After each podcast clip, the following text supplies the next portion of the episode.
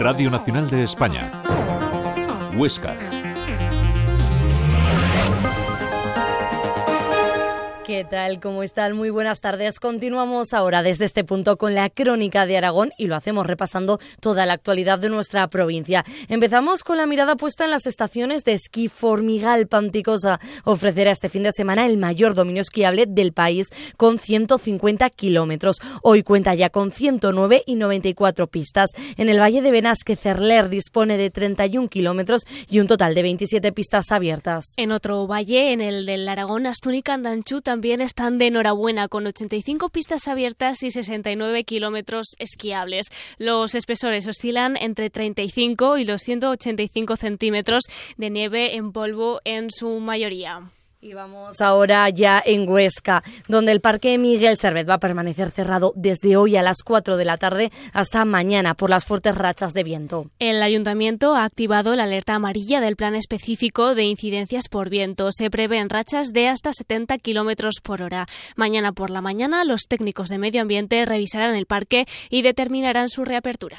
Y hablamos ya de política. El Partido Popular en Huesca tilda de sobreactuación la petición del PSOE Alto Aragonés de un Congreso regional para sustituir a Javier Lambán como secretario autonómico. El presidente provincial de los populares, Gerardo Oliván, relaciona esa postura con la crisis provocada por el caso Coldo y acusa a los socialistas alto aragoneses de estar al servicio de Pedro Sánchez. El Partido Popular es un partido unido que ofrece políticas coordinadas en las instituciones donde gobierna y frente a eso vemos, frente a ese partido unido, vemos un partido socialista que escenifica públicamente su ruptura, mostrándose el Partido Socialista del Alto Aragón como el más sanchista de España. Pues vamos ahora con el grupo socialista en el Ayuntamiento de Huesca, que se muestra molesto porque el voto de calidad de la alcaldesa de Lorena Orduna, el voto que decide si ante un empate las propuestas salen adelante, haya servido en esta ocasión para frenar tres actuaciones que ellos consideran de mejora para la ciudad. La portavoz del PSOE, Silvia Salazar, critica la falta de capacidad para llegar a acuerdos. Se muestran preocupados porque esto pueda penalizar el progreso de Huesca. Lorena Orduna dijo no a crear viviendas de alquiler para jóvenes en el antiguo edificio de la Seguridad Social en la calle San Jorge y a la mejora del Parque de San Martín. Por un lado, vota junto a la extrema derecha en asuntos ideológicos, como fue rechazar la derogación de la memoria democrática, pero cuando se trata de iniciativas locales, la señora Orduna solo mira por intereses partidistas.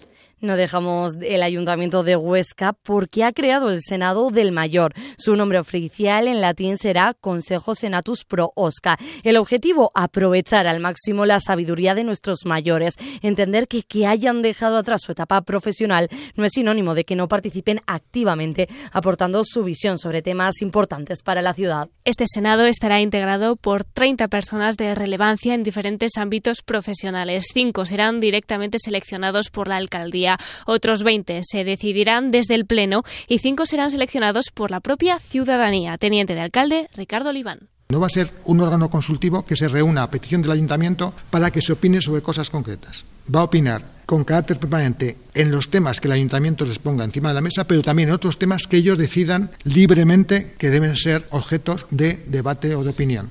Tiempo ya para hablar de deportes. José Nolasco seguirá al frente del Badahuesca. Se convierte así en el entrenador más longevo de la categoría. El club se sitúa en el noveno puesto de la tabla de la Liga Sobal con 18 puntos y con opciones de colocarse entre los primeros puestos. Nolasco destaca que todavía pueden hacerlo mejor. Este sábado a las ocho y media se enfrenta al Nava con la moral alta tras la victoria con el venidor, pero Nolasco recuerda que no hay que fiarse porque sienten los colores y luego eso se contagia a los jugadores y son jugadores experimentados, hay jóvenes, hay pocos, son jugadores muy experimentados que lo que van a intentar es eh, hacer su partido, hacerse valer en su casa. Se trata de un recién ascendido con mucha seguridad, pero una de las fortalezas del equipo se recalca es el saber adaptarse.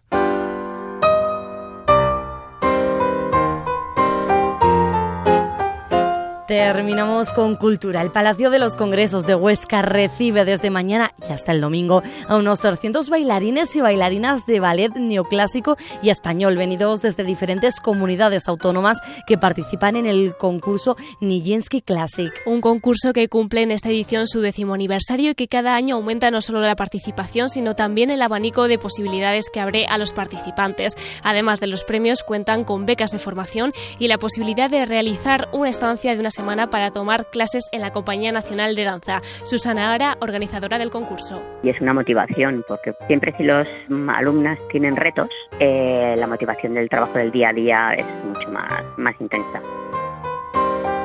Nosotros lo dejamos aquí, las noticias de Aragón, de nuevo a las 4 y 4. Que disfruten de la tarde.